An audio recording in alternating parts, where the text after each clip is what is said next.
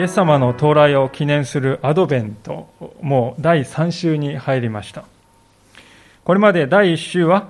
イエス様の人類を罪から救い出す救い主としてのご性質に焦点を当てさせていただきました先週の第2週はイエス様の神の言葉をもたらす預言者としての在り方にフォーカスいたしました。3週目の今日は、イエス様の祭司としての姿をご一緒に見つめたいとこう思っております。ところで皆さんはなぜクリスマスが人間にとって意義深いものであったとお考えでしょうか？日本に住む多くの方々はなぜクリスマスが人に意義深いのかということをあまり知らないままお祝い、クリスマスをお祝いしているように思います。まあもちろん、クリスマス、それはね、キリストが生まれた日でしょう。まあそれぐらいのことは知っているとは思うんですけれども、しかし、それが自分にとってどういう意義を持っているのか、そのことを知っている人は稀であります。で今日の箇所にまさにその答えがあるわけであります。それは、神が私たちと同じ人となって世に来てくださったということであります。教会ではこの神が人となって世に来てくださったこのことはですね、肉を受けると書いて受肉と言っております。でこの受肉がなぜ私たちにとって素晴らしいことなのかと言いますと、それは人間にとって根本的とも言える3つの苦しみから私たちを解放してくれたからであります。それは何かというと、第一に死からの解放です。そして第二に罪からの解放です。そして第三に孤独からの解放です。この3つの解放がイエス様の受肉によって私たちにもたらされたんだと。そのことが今日の箇所に記されております。そしてそれらは皆イエス様が祭司であるということと深く関わっているのです。ご一緒にそのことを学んでいきたいと思っております。ではまず死からの解放ということについて見ていきたいと思うんですけれども、なぜイエス様の受肉が私たちを死から解放してくれるのか、そのメカニズムが14節から15節に書かれております。お読みいたします。そういうわけで、子たちが皆血と肉とを肉を持っているので、イエスはまた同じようにそれらのものをお持ちになりました。それは死の力を持つ者、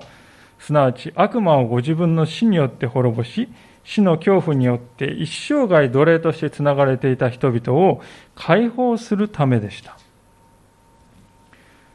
まあ、14節に子たちと書いてありますが、これは私たち人間のことであります。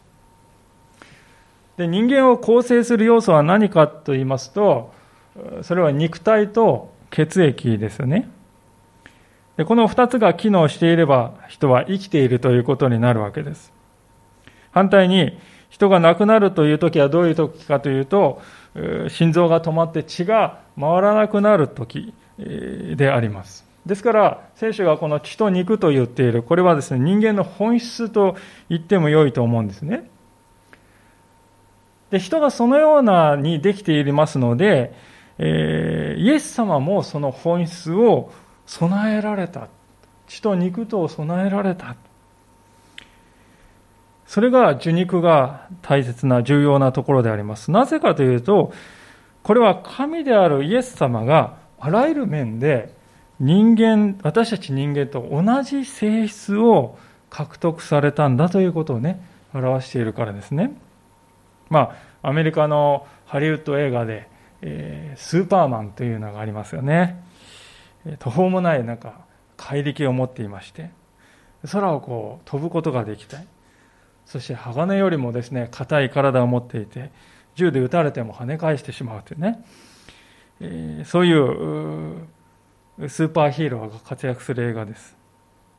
いや日本だとウルトラマンっていうのがですね、それに該当するかなと思うんですけどね。まあ、ともすると私たちはですね、イエス様という方はなんとなくそのようなちょっとですね、人間離れした普通でないスーパーマンとしてこう見てしまいがちでありますけれども、しかし、イエス様は決してそういうわけだ、そういうお方だったわけではないんですね。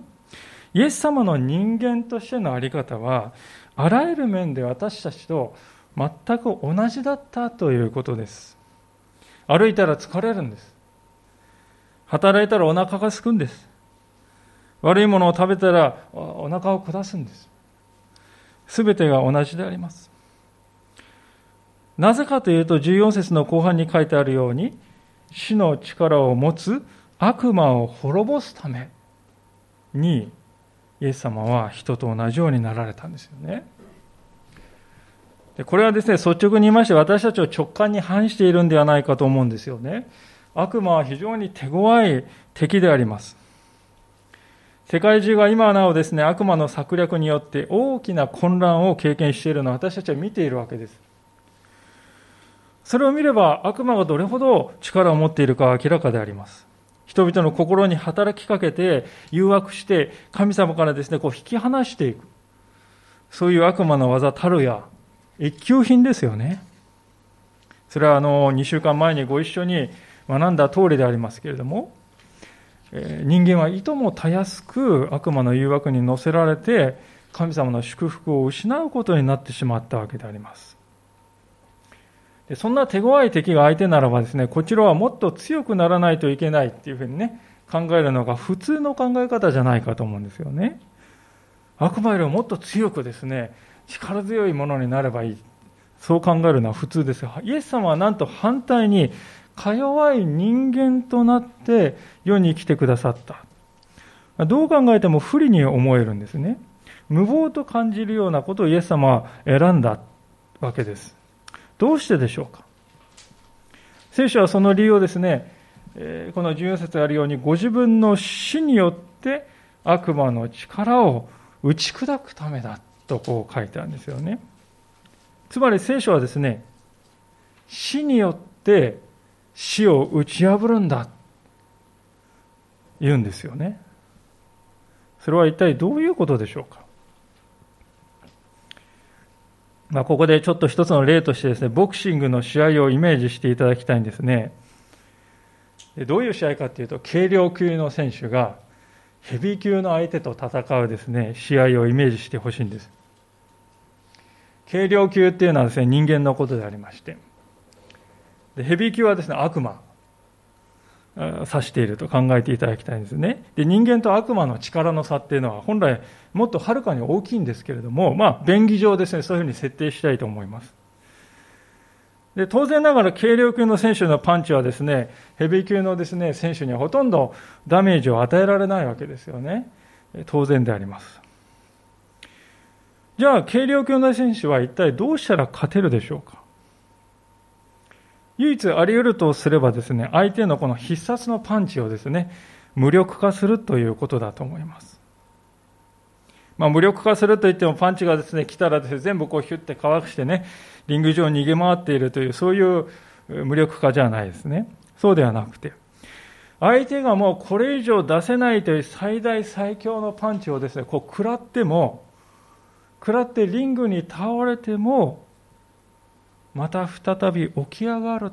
というそういう方法によって相手のパンチを無力化する。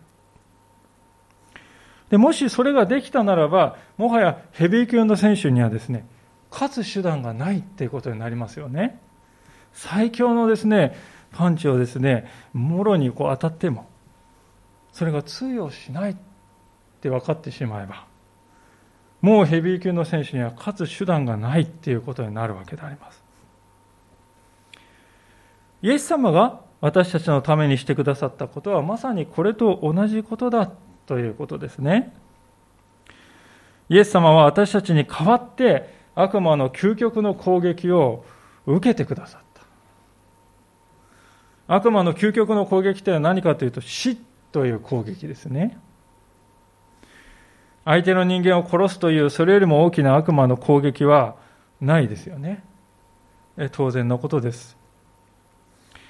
イエス様はその攻撃をですね、この十字架の上で正面から受け切ってくださいました。もちろん、イエス様は倒れて生き絶えられました。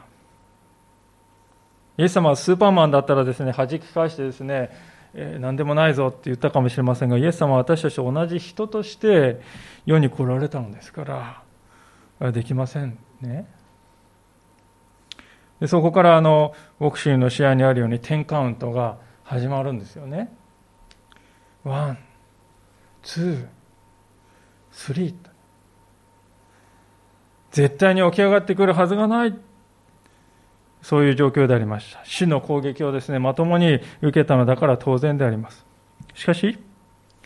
10カウントになる前にイエス様は起き上がったのであります。そう、あの3日目の朝、イースターの朝に、主の亡骸に命が戻り、再び起き上がられたのであります。ヘビー級の選手である悪魔はですね、それを見て、愕然とした。なぜ俺の必殺の武器が通用しないんだ呆然としながら起き上がった軽量級の選手を見つめるほかなかった。周りでですね、リングの周りから見ていた人たちもですね、何が起こったのか、半信半疑だった。しかし彼は紛れもなく生きている。イエスは確かによみがえった。この瞬間にですね、ヘビー級の選手である悪魔には、勝つチャンスがゼロになったということですよね。何をどうやっても悪魔はイエス様に勝つことはできないんだということがね、イエス様がよみがえった時に、もう定まってしまったんですよ。決まってしまったんですね。まあ、ただここで、まあそうは言うけれども悪魔はね、勝てないかもしれないけれども、負けてもいないじゃないかと。そういうふうに思うかもしれませんね。そうなんですよ。実は今の世界っていうのはまさにそういう状態にありますね。悪魔はもう絶対に勝てないことが決まった。でもまだ負けてはいない。ですから悪魔は死に物狂いであがいているのであります。それがこの世に起こる様々な混乱の原因であります。でも、それはあくまで一時のことだと。それは、軽量級の選手に見えたイエス様がですね、本来の姿を伴って再び世に来られる時が来ると、聖書ははっきり語っているからですね。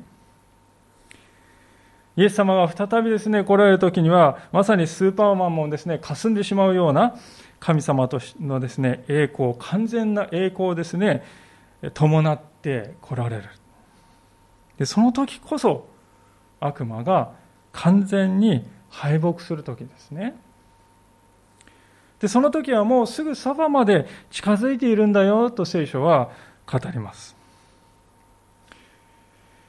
今このアドベントという時をね、私たちは過ごしていますが、それはクリスマスに起こった一度目の到来、アドベントっていうのは到来っていう意味ですよね。一度目の到来であるあの2000年前のクリスマスを喜ぶ、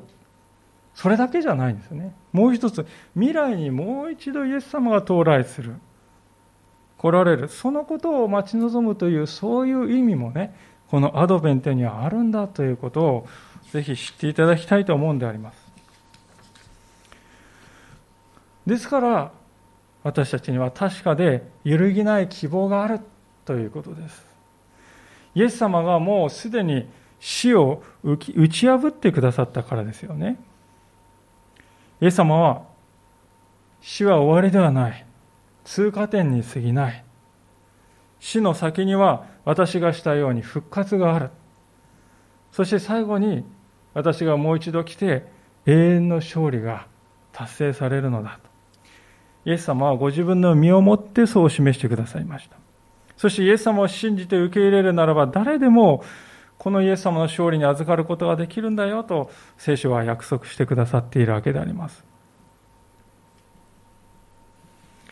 このコロナ禍の中でですね、人々の不安や恐れというものが以前にも増して強まっているように感じております。先日ま、ある記事を読む機会がありまして、それは医療現場で起こっていることについての記事でありました。まあ、こういうことがですね、多く起こっているんだそうです。どういうことかっていうとですね、まあ、ご高齢の家族をですね、病院に入院して、まあ、調子が悪くなって病院に入院してですね、お医者さんに、なんとか助けてください、なんとか救ってくださいってですね、頼み込むんですね。でお医者さんがですね、懸命に治療してですね、えー、なんとかこう体がですね、回復していく窮地を脱するんですよ。ところが、ご承知のようにコロナ禍ですね、面会がなかなかできない状況でありまして、その間ですね、患者の方は認知症が進んでいったり、体力が衰えていって、介護が必要な状態になるという場合が多いのだそうです。ですると、あんなにですね、助けてください、なんとか救ってくださいと懇願していた家族の態度が表変してですね、今度はいろいろな理由をつけてですね、いや、うちは引き取れないんです。うちは無理なんです。そういうふうに言うようになると。本音のところでは、変わり果ててしまった姿はもう見たくない。そういう思いがあるようですね。でそう言われて病院も途方に暮れてですね受け入れ先を探すんですが、まあ、このご時世ですから本当にとても見つからない非常に厳しい状態にある医療崩壊という言葉がですねメディアの中で少し言われるようになってはおりますけどその背後を見るとこういうことも起きているということでしたね。その記事を書かれた方はですね、日本人がこれまで死というものをタブーにして見ないようにしてきたそのツケが今来ているのではないだろうかと結んでおりました。いかがでしょうか？とても考えさせられる内容ではないかなと思いました。日本では死というものはタブーですね。触れてはいけないもの。数字の4というですね、えー、数は死というふうに読みますからね。4は縁起が悪いって言って避ける、まあ、そういうところにもこの日本のですね死というものをタブー視している姿がありますね。無理な医療延命治療によってチューブにつながれて最後を迎え遺族に悔いが残るという話もよく身近に聞きます。死を受け止める準備ができていないわけです。でも考えてみると仕方のないことかもしれないと思うんですね。死の先に何があるんだろうか、それを知らない人が圧倒的多数なんです。ですから、恐れて考えないようにしている。それはまさにこの聖書がですね、15節に書いてあるようにですよ。死の恐怖によって一生涯奴隷としてつながれていた人々って書いてますよね。それがこの国の偽りのない現状ではないだろうかと思うんです。だからこそ私たちはこの聖書の言葉に真剣に耳を傾けたいんですね。イエス様はまさにそのような死の恐怖にとらわれて奴隷になっている私たちを解放するためにこの地上に来てくださった。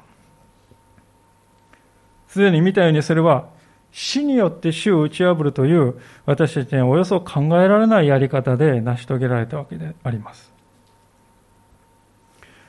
ですからイエス様を信じる者はもはや死の奴隷ではないんだということ。いやむしろ死から解放された人々なんだよということです。イエス様は全人類の代表として悪魔の究極の攻撃を受け止めて、そしてその攻撃を打ち破ってくださった。ですからもう私たちは死を恐れてその恐怖にとらわれる必要はないんだよということです。死を意味嫌い、死から目を背け、見なかったふりをしなくてもよい。もうその必要はない。主は打ち破られたんだ。主は終わりではなくなった。通過点になった。イエス様はそのために受肉して世に来てくださったのだと聖書は語るんですね。ここまでが第一の解放、すなわち死からの解放について見たわけでありますけれども、では、受肉によってイエス様が与えてくださった解放の第二の解放は何か。それは罪からの解放であります。17節にまさにそのことが書いてあります。したがって神に関わる事柄について憐れみ深い忠実な大祭司となるためにイエスはすべての点で兄弟たちと同じようにならなければなりませんでした。それで民の罪のなだめがなされたのですと。まあ、ここに書いてあることはかいつまんで言いますと、神様が私たちの傍らに立つ弁護者になってくださったという、そういう話ですね。昔イスラエルの国ではですね、罪を犯した人はですね、どうやってその罪許されたかと言いますと、神殿にですね、家畜をね、羊とか牛とかをこう引いてくるんですね。家畜を引いてくるんです。そしてその家畜を捧げるんですが、まあ、その時に家畜の上に手を置いてですね、祈るんです。主よ私あなたの前に罪を犯しました。この罪をこの家畜に転嫁しますからと。どうか私の罪を許してくださいと。そう祈って、その上で家畜をですね、こうほふる。そしてその家畜の命を捧げするんですね。すると、その家畜の命のゆえに人の命が許される。つまり人の罪が許されるというね。交換として許されるというそういう仕組みになっていました。でそういう儀式を罪を犯した本人に代わって行う人々が祭司と呼ばれる人々でした。で祭司の中でも特に大祭司という大がつくね、大祭司というのはイスラエル全体でこうたった一人しかいない重要な存在でありまして、この人は一年に一回だけですね、神殿の、イスラエルの神殿のこの奥深くの一番深いところにある死聖所というところに入っていきますね。そしてたった一人だけで民全体のですね、罪のために祈ってですね、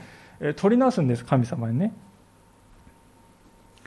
神様どうぞ私たちのこの民の罪を許してくださいと祈るんです。不用意にですね、それ以外の時にですね、死戦場に入ってしまうと、命を落とすかもしれないという、そういう危険でありました。危険な任務でした。まさに命がけの務めを大祭司は担っていましたね。ですから、大祭司というのは民を代表して、民全体の許しを神様に求める立場にあったということですね。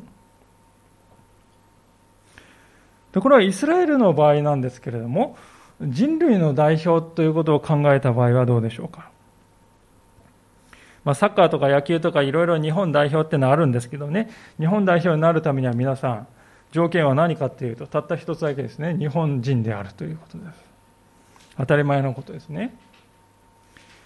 同じように人間の代表になるためには、人間しかなれないということです。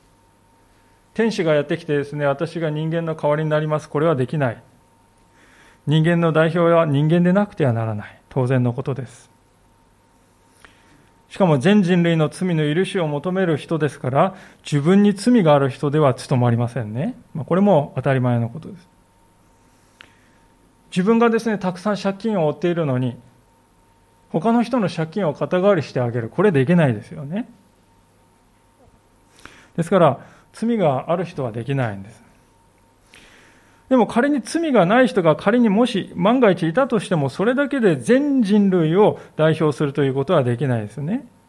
その人の価値が全人類のですね、価値に匹敵するぐらい人間を超えたようなものがなければ、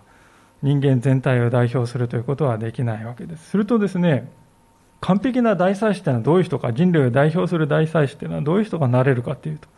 人間であるということ。そして罪がないということ。でも単なる人間だけではダメで人を超えた人間ではではない単なる人間ではないものを持った存在でないといけないということですね。でそういう人だけがですね全人類を代表して大祭司になって神様にですねの前に罪をですね許しを求めることができるそういう資格があるということになるんですけどね、まあ、これ言うまでもなくそんな人一人もいませんということです。世界に一人もいないんだ。それは火を見るより明らかでありますね。もうお分かりだと思いますが、だからこそイエス様が必要だった。イエス様は神様でありながら、神様としての性質の多くの部分を脇に置いて、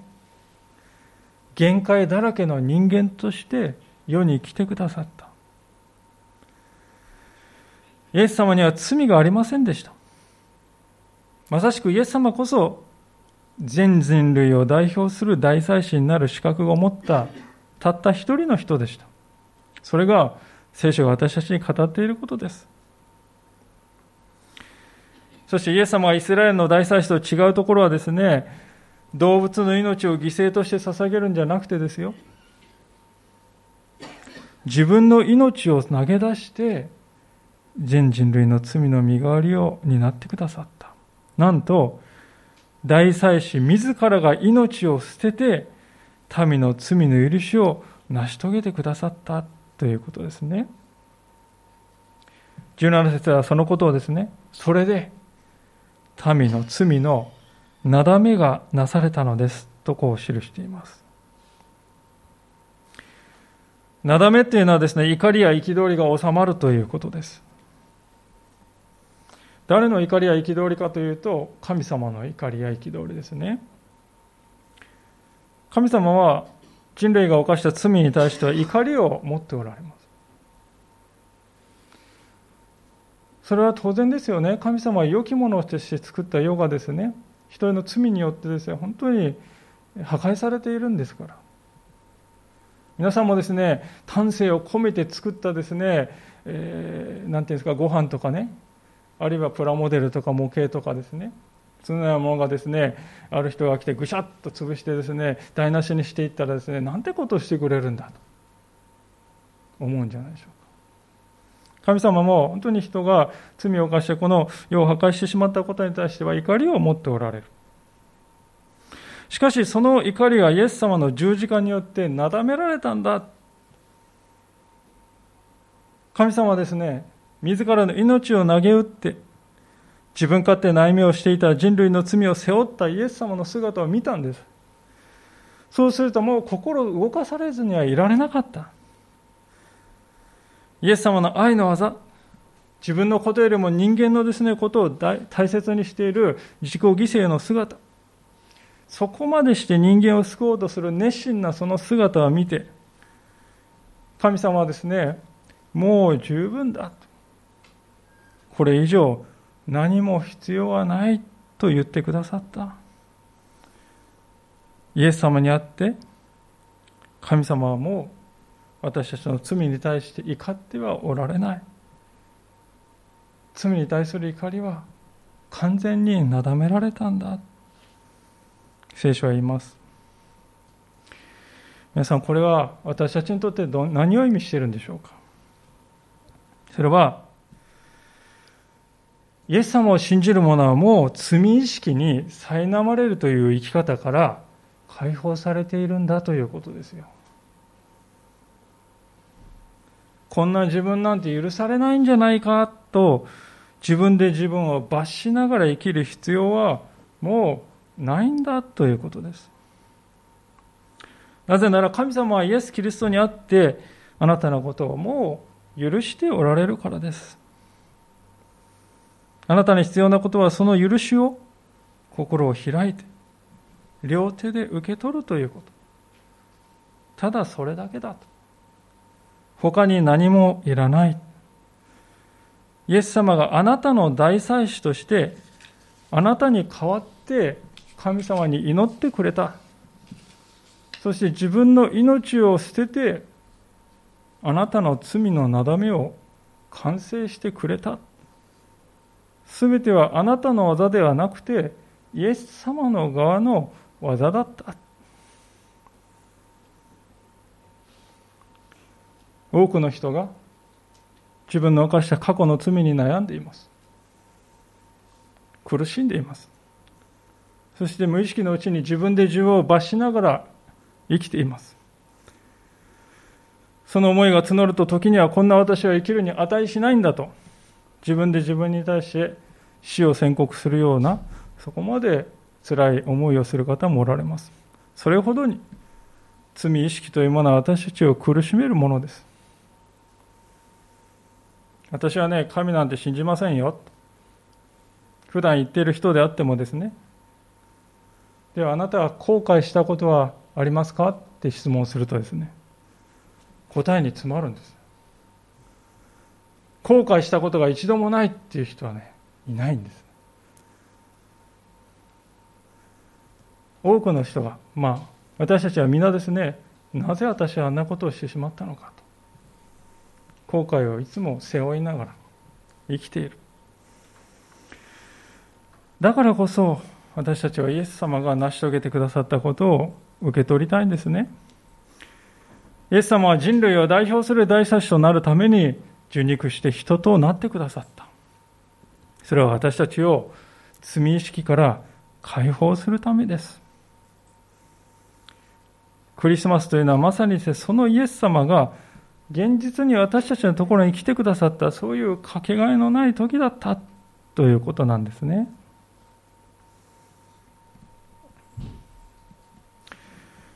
それではイエス様の受肉がもたらした第三の解放に目を向けたいと思うんですね。それは何かというと、孤独からの解放であります。18節を読ませていただきますが、イエスは自ら試みを受けて苦しめ苦しまれたからこそ、試みられている者たちを助けることができるのです。今読んだ箇所に書いてあることはですね、イエス様は私たち人間が経験するあらゆる試練や誘惑をそのまま経験されたがゆえにね、誰よりも私たちの苦しみを理解できるようになったということなんですね。私事になるんですけども、私はあのつい最近まで腰痛というものを経験したことがありませんでした。まあ、今ではちょっとお恥ずかしい話なんですけれども、どんなですね、無理な姿勢でソファーに座ってもですね、痛みは全く起きなかったんですね。まあ、こう、なんかこう背中の上の方で座って足をこう、だらっと伸ばしてですね、そういうま腰にもろに負担かかるような姿勢でずっと座って本読んだりしてみましたけれども、全然痛みが起きないので、まあ、いつしかですね、なんとなく自分は腰痛にならない体質なんだと 思い込んでおりました。でところが、まあ、年を取ったっていうのもあるでしょうか。2ヶ月ほど前にですね、ちょっと長い間立ったまま作業していてですね、でその後に腰をこう動かすとですね、こうピキッとですね、突き刺すような痛みがですね、走る、鈍い痛みがこう走ることに気づいたんですね。で最初はですね、それが腰痛だっていうことがですね、分からなかったんですね。なんかこう筋肉がこわばってこういるだけなんだろうと思いました。でしかし、鈍い痛みはその後もでしつこく残り続けてですね、残り続けて、ついに私は理解したんです。ああ、これが腰痛というものなんだと。お恥ずかしいことに、その時初めて私はぎっくり腰やですね、腰痛持ちの方の痛みというのは、これをはるかに上回るものなんだと気づいたわけであります。このように私たちは自分が経験したことのない痛みというものは理解することが難しい生き物なんですよね。腰痛一つであってもですね、こうなんですよ。ですから、他の人の心の中の痛みということを私たちが理解するということはなおさら難しいんですね。イエス様も人となられる前は同じ面があったと思います。もちろんイエス様は神様であられましたから、外から見た知識としては全てをご存知のお方でありました。しかし、当事者としてその痛みを経験した知識、そういう知識はですね、実際に人として生きてみなければわからないことですね。たとえ神様であっても、それは同じなのだということです。だからこそイエス様は人となってくださったのであります。そして人間の人生の中にある苦悩というものをイエス様は実際に体験して知ってくださったわけです。私たち人間はいつも絶えることなく罪の誘惑を受けながら生きている。人の言葉に心傷つけられ、あるいは自分の言葉で人を傷つけ、病気になるんではないかといつも恐れ、自分はなぜ生きているんだろうかと生きる意味に悩み、あの人に裏切られたと心傷つき、時には自分が他の人を裏切って、そしていつも死を恐れながら生きている、それが人間だ。そんな人間の弱さを真正面からイエス様は自分も経験してくださった。そして知ってくださったんですね。ああ、人として生きる人であるとはこのようなことなのだ知ってくださったこうしてイエス様は人間を完全に知る神となってくださったわけでありますだからこそ私たちはこのイエス様を全面的に信頼して人生をお任せすることができるのでありますクリスマスとは神が人として世に来てくださったという思いがけない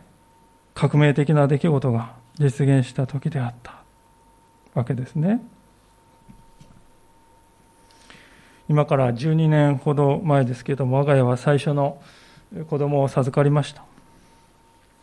まあ、私は運よく妻の出産の場に立ち会うことが許されました。で、生まれてきた赤ちゃんはですね、片手の手のひらに乗るほど小さく、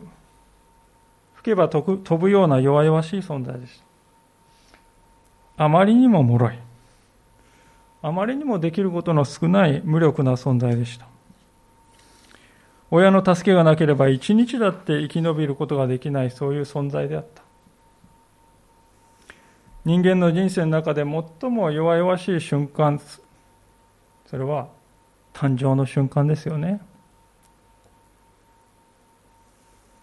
イエス様はまさしくこれと同じあり方で世に来てくださった。それは私たち人間の最も弱い一日を体験なさるためです。そうなんです。イエス様は私たちの弱さを極限まで知り尽くしておられる。私たちの抱えている問題、人間関係の問題、依存症の問題、過去の傷、親との関係、家族との関係、社会に対する不満、自分の体に対する不満、イエス様はそうした一切を知っておられます。そしてそれをご自分のもとに持ってきて、委ねるということを願っておられます。ですから私たちはもう孤独ではないですね。神、それは宇宙の最果てのどっかにいるね、よくわからない存在でしょう。そうではない。神様は人となって、あなたの傍らに立つ神になってくださった。あなたはもう孤独ではない。永遠に共にいてくださる神様がおられる。いかがでしょうか？今日見てきたようにクリスマスを通して私たちは3つの解放をいただきました。イエス様は私たちを死から解放してくださいました。そして第二、罪から解放してくださいました。そして最後に、孤独から解放してくださった。そのようなイエス様を私たちはクリスマスを通して自分のものとしていただいたんですね。この恵み、この幸いをしっかりとかみしめて喜びとして人生の支えとして歩んでいこうではありませんかご一緒に心から感謝のお祈りを捧げたいと思います